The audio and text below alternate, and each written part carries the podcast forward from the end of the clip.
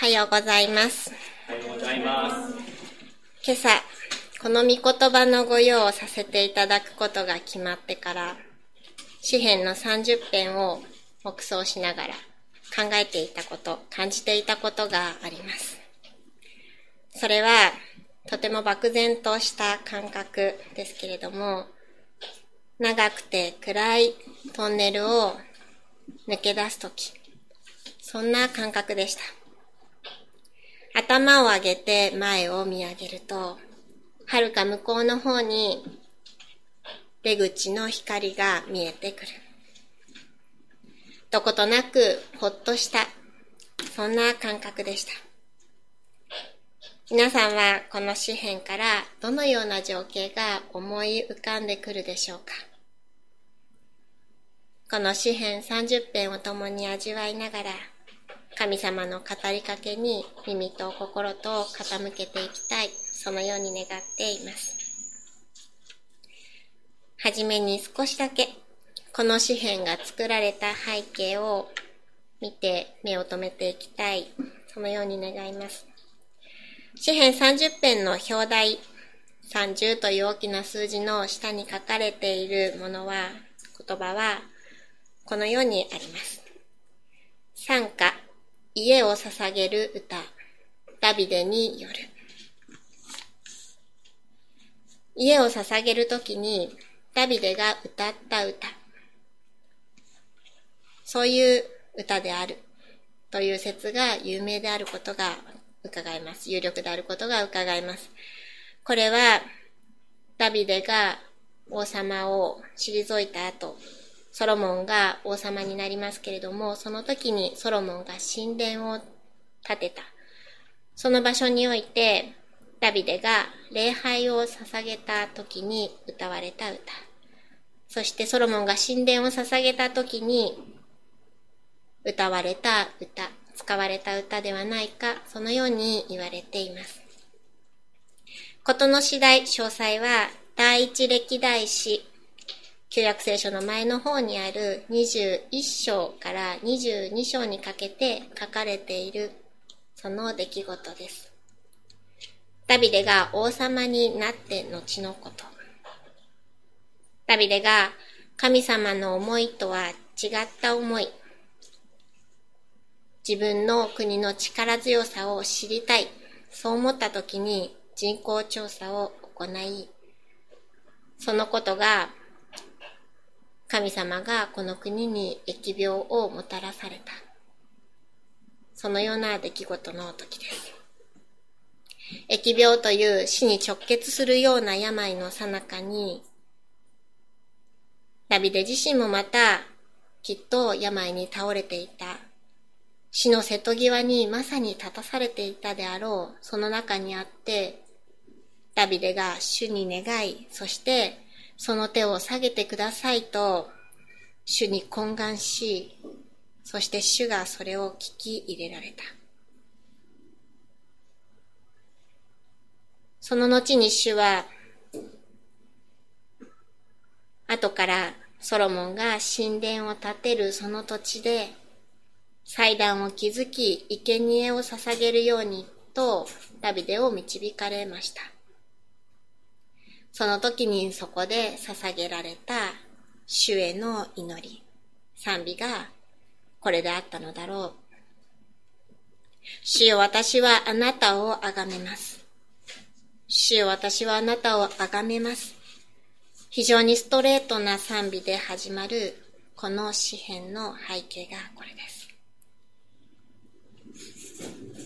ダビデといえば、教会に来たことがないそんな人でも名前は知っている。それ、そんな方が多いように思います。ミケランジェロのダビデは美術の教科書に出ていたような気がします。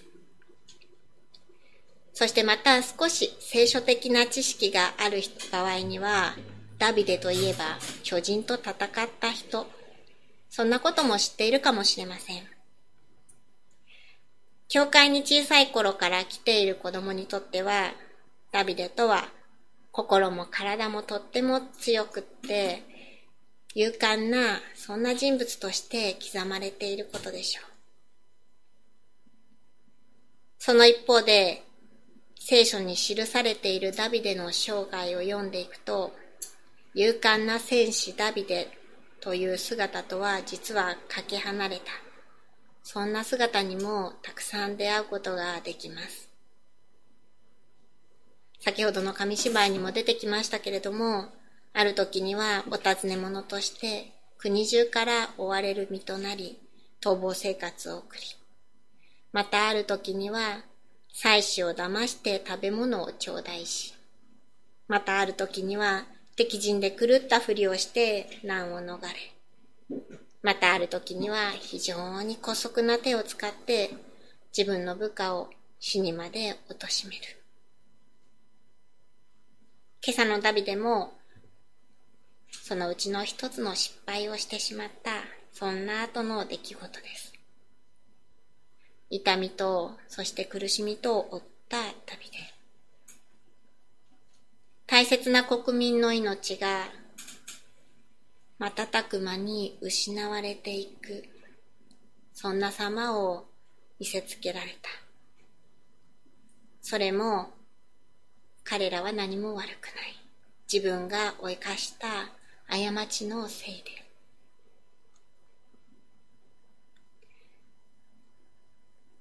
主にダビデが助けてくださいと叫び求めたことによって、私が悪かったから許してくださいと叫び求めたことによって、主はその手を、裁きの手を止めてくださいました。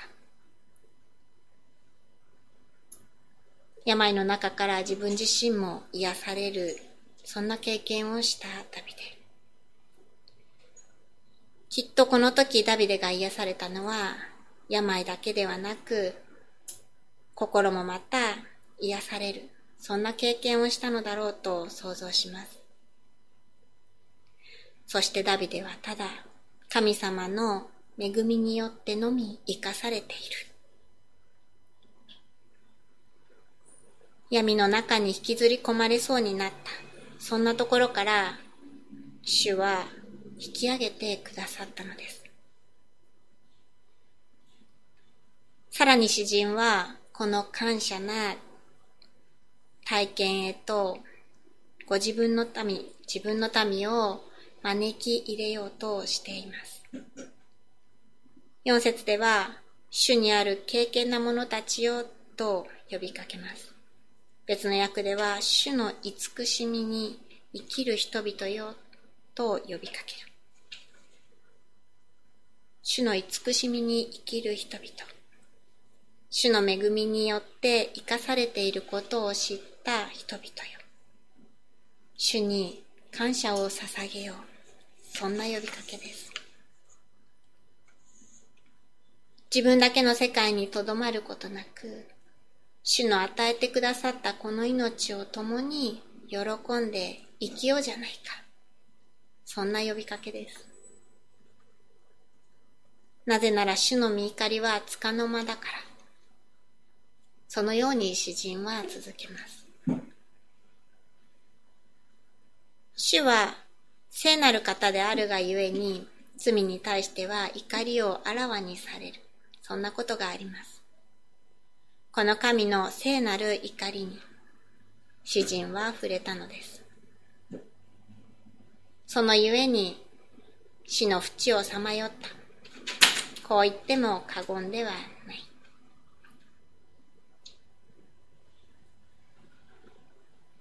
それにしても詩人はどうしてここまで清々しい言葉を紡ぎ出すことができるのでしょうか？死の淵をさまよった後見怒りに触れた後に。それは紛れもなく触れたこの見怒りすらも神の恵みである。すなわち神のご恩寵によるのである。そんな体験と実感によるのでしょう。苦しみにあった時に流した涙があった。私たちにもまた夕暮れと思われる時が訪れ、時には目には涙が宿る。そんなことがあるでしょう。長いトンネルに入り込んで、朝明けの光、喜びの叫び、これらを抱くことができない。そんな中に置かれることも。にもかかわらず必ず朝はやってくる。明けない夜はない。その反面、朝明けの喜びを知るためには、涙を知っていないとわからない。そのようなことがあります。夕暮れを知っているから、暗いことを知っているから、だからこそ朝の明るさが明るい、そのようにわかるのです。だからこそです。喜びの叫びを得られた時には平安のうちにはっきりと私は決して揺るがされない。そのように生きることができるのです。そしてそれはただ、ご恩寵のゆえに、見恵みのゆえに。もしも、この詩篇が6節で終わっていたとしたら、私はやっぱりこの詩人はすごいなそれで感心して終わってしまいそうな気がします。ところが、まるで歌の2節2番が始まるかのようにして続きが始まっていきます。私は決して揺るがされない。あなたはご恩寵のうちに私を固く立たせてくださった。この言葉の後に続く言葉は、詩人の心の揺れ動き。あなたが三顔を隠された。その時私はおじまどった。月も星も太陽も実際にはなくなっていないけれども、地球から見ると、私たちから見ると、まるでそれらがなくなってしまったかのように見える。そんな時があります。それと同じように、主がまるでいなくなってしまった。どこかへ行ってしまったかのように思える。そんな時がやってきます。皆さんの中にはすでにそのようなことを経験したことがあるかもしれませんし、逆に全くそんなことはなかった。そのような方もいらっしゃるかもしれません。あるいは今まさにそのような状況にある、置かれている、そんな方もいらっしゃることでしょう。そして、中には今後もこんな心境になることはきっとない。いや、絶対ないと思っている方もいるかもしれませんし、逆に、私はいつもそんな中にある。そんな風に思う方もいるかもしれません。けれども、今、そしてこれまでそんなことはなかった。そんな人にとっても必ずやってこない。そのように生きることはできません。少なくとも今、無縁であるならば、それもまた、主のご恩寵のうちである。見恵みのうちである。そのように感謝することができます。またその一方で、闇の中に置かれている、そんな兄弟姉妹がいる、そのことも覚えておきたい。この詩人の祈りをただ他人事の祈りとしてでなく自分の祈りとしてまた自分の賛美として自分のためにまた他の人のために心から主に捧げたいそのように願うのですさておじまどった詩人はこの後どうしたのでしょうか八節私はあなたを呼び求めます。主よ。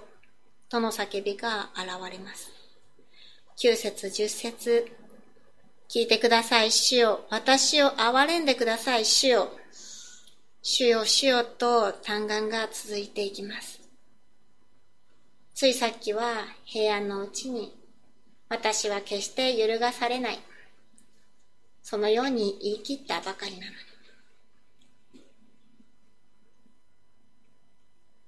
実際自分のことを振り返ってみると同じ状況ってあるんじゃないかな、そんな風に思わされます。例えば、食事の感謝をして、さて、いざいただきますと口にしたものが、見かけはすごく美味しそうだったの。口にしたらとてつもなく美味しくなかった。としたら、さっき感謝をしたことなんてすっかり忘れて、うわ、何これ美味しくない食べ物じゃないじゃない。そんな反応をする可能性はいくらでもあるでしょう。これは少しばかり極端な話ですけれども、私たちは自分の想像をはるかに超えた何かが目の前で起きたとき、戸惑いを覚えます。けれどもそのような時、そのような時にこそ私たちは主よと助け呼び呼び求めることが許される。主よと助けを呼び求めてよいのです。主は嘆きを踊りに変えてくださった。詩人はそう続けます。主は荒布を解き、喜びをまとわせてくださった。このように詩人は主への嘆願の後に続けていくのです。過去に主がしてくださった喜びを、良いことを思い起こす。私たちは日常の中で様々な選択をしながら生きています。生活をしています。半分くらいは意識的に選択。残りの半分くらいは無意識的に選択をする。半分といってもこの割合は個人差はあると思いますけれども、多かれ少なかれこのような小さな選択、大きな選択は過去の自分の体験であったり他の人の体験を参考にしているはずです。また一方で私たちは大抵都合よく物事を忘れることができます。忘れることができるのです。忘れすぎても困りますけれども、忘れないともっと大変です。喉元過ぎれば暑さを忘れる。こんなことわざがあります。どんな困難なことがあっても多くのものは時間とともに薄れていくものです。けれども主が良くしてくださったことを振り返って思い出す。このことは私たちにとってとても必要なことです。嘆きと涙に明け暮れた。その後に朝明けが訪れた。そのこと。それは主が三日を隠された。そう思った時に、そう思った時にも、主はご恩寵のうちに、恵みのうちに、私を助けてくださる。そのことを信じるために。うつむき涙した後に、上を見上げるために。そして主が与えてくださるこの命を生きるために。主はたとえ御顔を隠されているように私たちが思う、そんな時にも、月や星や太陽が必ずそこにあるように、主も共にいてくださる。主はいつでも良いお方として、共にいてくださるから。だからこそ詩人はとこしえまでもあなたに感謝します。とこしえまでもあなたに感謝します。この言葉でこの歌を閉じるのです。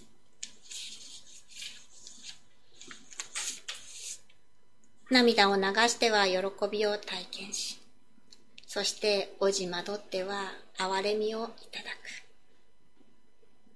うつむいて嘆いた後には、喜びの歌がほとばしり出る。そして体は元気を取り戻し、踊り出す。これは根拠のない確信ではなく、自分の経験として、信仰の先輩方のまた信仰の仲間の実際の体験として、経験として。長いトンネルの先に私が見た光。それは詩人が見ていた光なのかもしれません。今日からまた一週間が始まります。どのような夕暮れや朝明けが待ち受けているでしょうか。喜びも嘆きも大切にし、ただ主がそこにいてくださる。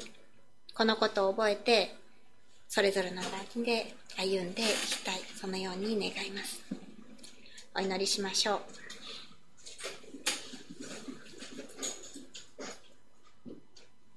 哀れみ深い主よ、あなたをあがめます。今朝も変わらずに私たち一人一人に目を注いでくださること、感謝します。どのような嘆きの中にあっても、喜び、た踊りへと導かれて、あなたについていく。またあなたを信じる、そのような信仰をお与えください。どのような時にも私たちはあなたを呼び求めたい。そのように願います。